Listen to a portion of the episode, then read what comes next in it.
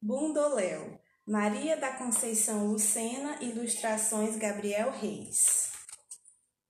Em um sítio bem longe da cidade, morava uma menininha chamada Lídia. Ela ganhou uma boneca feita de pano, presente de sua tia Rosa. A boneca tinha um rostinho bem trabalhado, com olhinhos e bocas bordados. Como Lídia era bem pequena, ainda não sabia falar direito. A mãe de Lídia tentava ensinar a menina a dizer boneca, mas ela fazia tentativas e só saíam sílabas. Depois de algum tempo, ela já falava tudo.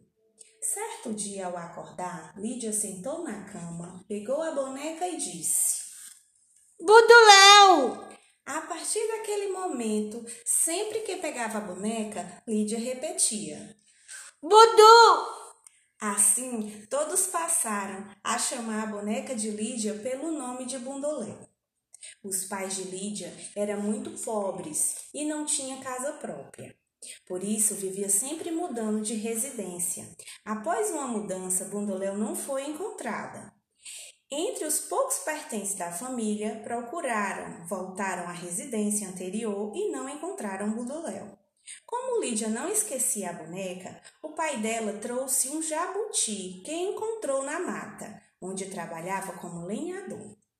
Chamou Lídia e ofereceu o presente. Ela olhou com pouco interesse o jabuti, ele escondeu a cabeça no casco e Lídia falou: Ele não quer brincar. Não quero que durma perto de mim.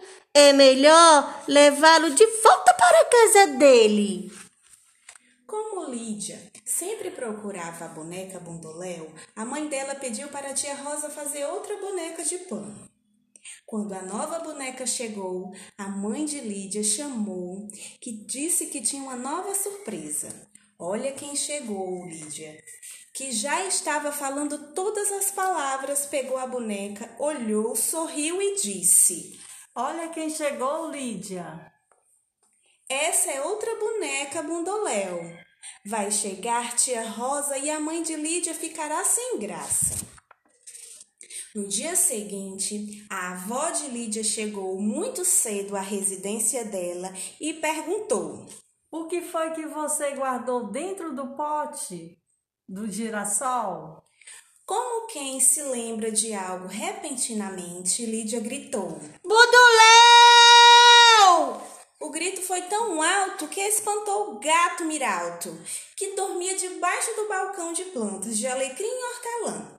A avó Santaninha entendeu, estendeu a boneca que estava com ela dentro do pote de semente e Lídia ficou muito feliz. E assim terminou a historinha do Buduléu. Tchau, tchau, criançada!